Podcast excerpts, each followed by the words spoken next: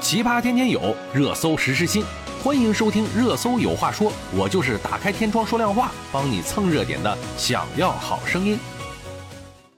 最近的治安案件频频爆发出来，也或者说呀，曾经大家不太关注的治安案件，因为这次某个事件成为了最近大家关注的话题。当然，也有无数的人把警察推到了风口浪尖而且呀，大多数人对警察的工作还是怀有质疑的。今天，我们就从最近热播剧《警察的荣誉》来聊一聊警察这个职业吧。警察的工作到底是什么样子呢？这一问题呢，可能很难回答。在大量影视剧中，他们成了无所不能的英雄。但是近期正在播出的电视剧《警察荣誉》却呈现了一个和以往电视剧不一样的警察故事。他们的大量工作呢，是调解各种纠纷和矛盾，也有 KPI 的考量。工作中呢，也承受着各种的误会和偏见。警察荣誉有些像纪录片，用偏重生活化的叙事讲述普通基层警察的悲欢喜乐，没有强情节和悬念迭生的破案过程，生活化和喜剧化让这部剧呈现出了难得的烟火味道。该剧的幕后团队呢，无疑是值得期待的。导演丁黑。代表作包括豆瓣评分九点三分的《大秦帝国之纵横》，七点二分的《那年花开月正圆》。编剧赵东林有《红高粱》《青岛往事》《因法之名》等热播剧，主演呢是王景春、宁理等演技派，搭派张若昀、白鹿、徐开骋等青年演员。要演技有演技，要流量有流量。为什么会选择这样一个剧情没有跌宕起伏的剧来共同创作呢？嗯，因为啊，这些平平常常的事情，其实就 是大多数基层派出所所遇到的大多数的问题。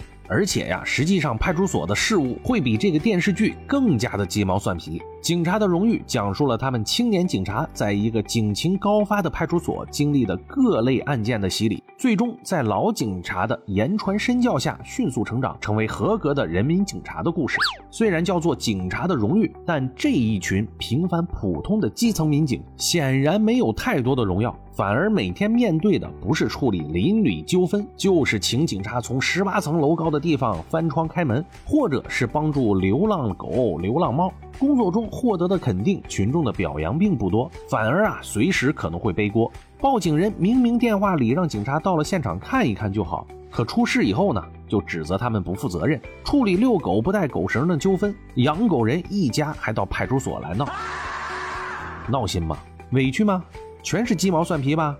对，这就是普通却真实的基层派出所的故事。我太难了。我身边的警察朋友经常感慨，部分以警察为主角的电视剧完全把警察神化了，仿佛每个警察都是神枪手，举枪就能把毒贩消灭完；要不就是格斗高手，一挑十都不在话下；或者每个都是智商超高的神探，面对各种悬疑迭生的案件，总能抽丝剥茧找到真凶。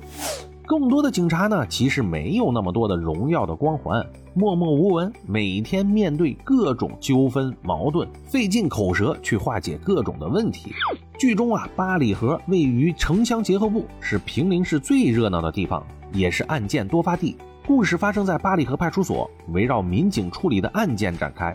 故事一开篇呀，一个几分钟的长镜头就奠定了这部剧扎实的现实主义态度。镜头首先对准了天空、城市、高楼，转而来到了市井十足的小巷子，人来人往的早市，冒着热气的早点摊儿嘈杂的菜市场。一辆垃圾清运车开了过去。八里河派出所就是在这个小巷子里。